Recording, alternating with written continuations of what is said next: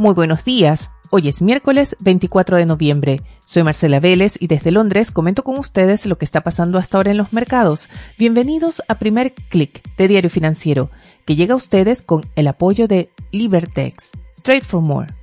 Comenzamos la sesión con los índices algo volátiles. Hemos tenido cambios interesantes, por decirlo menos, en los últimos minutos. Tenemos noticias importantes desde Alemania. También vemos que el tema de la inflación y las expectativas de ajuste monetario de parte de la Fed están pesando sobre los mercados. La atención hoy está en las minutas de la última reunión de la Fed que se publican en torno de las 4 de la tarde de Chile. Pero antes de hablar de los titulares, de los temas que están haciendo noticias, veamos qué está pasando con los índices. En Asia el índice regional retrocede 0,6%, es arrastrado por una caída del Nikkei que pierde 1,58%. Vemos por el contrario alzas bastante moderadas sí en eh, Shanghái y en Hong Kong. Y en Europa también tenemos ahora una sesión mixta. Estábamos hasta hace unos minutos con alzas moderadas en general en todos los índices, pero ahora vemos que el DAX alemán comienza a revertir su tendencia, reaccionando a unas cifras menores a las esperadas en el índice de confianza empresarial IFO, que es bastante influyente. Eh, con este panorama, el Stock 600 también recorten algo sus avances, pero se mantiene todavía en torno a 0,3%. Los futuros de Wall Street también revierten su tendencia, estaban operando mixtos, el Nasdaq estaba tratando de salvar una apertura al alza, pero en estos momentos se alinean los tres índices con pérdidas, vemos el Nasdaq retroceder 0,12% y el S&P 500 0,13%. Hay también un cambio de tendencia en el dólar, parece que es la tónica de la mañana. Hasta hace poco había frenado sus avances, pero en estos momentos el dólar gana fuerza. El índice del dólar avanza 0,11%. Por el contrario, vemos una moderación en las tasas de los bonos del Tesoro a 10 años. Durante la noche habían marcado un alza de 8 puntos para bordear el 1,69%. Han moderado en algo y ahora la tasa de los bonos a 10 años está en torno a 1,65%, todavía bastante más arriba de lo que vimos al inicio de la semana.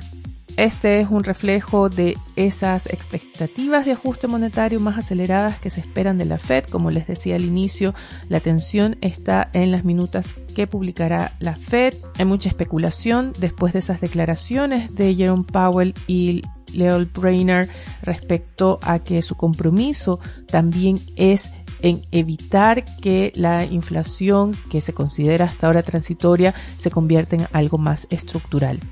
Los invito a leer un interesante análisis que publica Diario Financiero esta mañana. Es un análisis del Financial Times en el que se plantea que no hay que hablar ni de deflación ni de estanflación y que el nuevo concepto que viene ahora se llama cresinflación.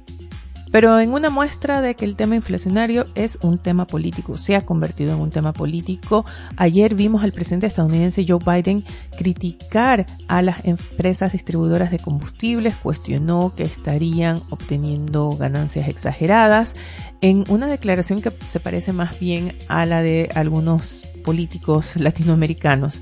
Pero también hizo otro anuncio importante y fue el uso de reservas de petróleo en una acción coordinada con China, Japón, Corea del Sur. El anuncio logró una baja del petróleo, pero temporal, porque hoy también revirtiendo su tendencia, insisto, esta es la tónica de la mañana, el petróleo marca un alza, busca un repunte, el barril de WTI sube hasta ahora 0,40% y vuelve a superar los 78 dólares. Pero vayamos ahora a Alemania, donde además de ese índice de confianza empresarial por debajo de lo esperado, seguramente golpeado por las restricciones que se anuncian debido a un aumento de casos de la pandemia de COVID-19, también la atención se concentra en este país por el inminente anuncio de un nuevo gobierno. Hoy escucharán hablar del nuevo gobierno semáforo. Se trata de la nueva coalición entre los socialdemócratas que usan, que tienen como señal el color rojo, los verdes y los liberales que tienen como color el amarillo. El nuevo gobierno estará encabezado por Olaf Scholz, actual vicecanciller y ministro de Finanzas, y se espera que los verdes se queden con un nuevo ministerio, se crearía una especie de mega ministerio de asuntos medioambientales o que organizaría esta transición energética, mientras la cartera de finanzas quedaría para los liberales. Es importante lo que está pasando en Alemania porque puede marcar un cambio de tendencia en Europa. Esta coalición va a dar decididamente un paso más a la izquierda de lo que ha sido hasta ahora la tónica de los gobiernos de la GROCO, de la Gran Coalición, entre los demócratas cristianos y los socialdemócratas. Pero no solamente habrá un paso más hacia la izquierda, seguramente en lo valórico, importante en temas como por ejemplo migración, sino también que será un gobierno con mayor tolerancia al gasto público.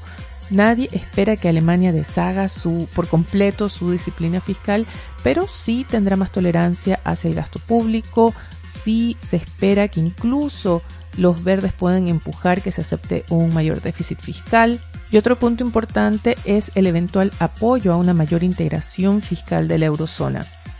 Creo que vale la pena destacar lo que está pasando en Alemania porque ofrece también un ejemplo de cómo partidos con agendas bastante dispares pueden alinearse cuando está en juego la oportunidad de gobernar. Tanto socialdemócratas como verdes promueven una agenda de mayor gasto público que se financiaría con alzas de impuestos, todo lo contrario a lo que proponen los liberales. Y ese es apenas un ejemplo. ¿Y lograrán hacer lo mismo los candidatos en Chile? Diario Financiero reporta hoy los movimientos en cada una de las candidaturas para sumar refuerzos. Por el lado de Gabriel Boric, ayer sumó el respaldo de líderes o figuras reconocidas de la democracia cristiana, mientras José Antonio Caz se ha concentrado en reforzar el equipo económico. Será importante ver qué postura toman los candidatos ahora, ya tras la primera vuelta electoral, respecto al cuarto retiro de fondos previsionales, que vuelve a los titulares con la comisión mixta reuniéndose hoy. Diario Financiero reporta que la comisión optaría por no incluir el pago de impuestos ante un eventual cuarto retiro, pero sí eliminaría la opción de las rentas vitalicias. Además de la reunión de la comisión mixta sobre el cuarto retiro, también en agenda tendremos muchos datos llegando desde Estados Unidos. Habrá reportes de órdenes de bienes durables, ventas de viviendas y datos a los que pone mucha atención la Fed, ingreso y gasto de los consumidores, así como el índice de precio de ese gasto. Antes de despedirme, también les quiero comentar que estamos viendo bajas en el área de criptomonedas. El Bitcoin cae en torno a un 2%.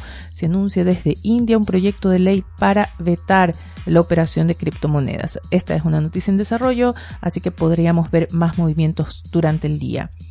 También antes de despedirme, quiero destacar un tema que trae Diario Financiero en su portada. Es el titular de la edición de hoy que anuncia la irrupción de la red 5G en Chile y ya las primeras antenas se encenderían en tres semanas. Ahora sí, con esto me despido. Los invito a que sean actualizados visitando nuestra página web de f.cl. No dejen de escribirme a través de mi cuenta de Twitter, arroba Marcela Vélez, y de pasar la voz de este podcast. Recomiéndennos para que más gente nos conozca. Primer clic llega a ustedes con el apoyo de Libertex. Trade for More. Yo les deseo que tengan un buen día. Nosotros nos reencontramos mañana.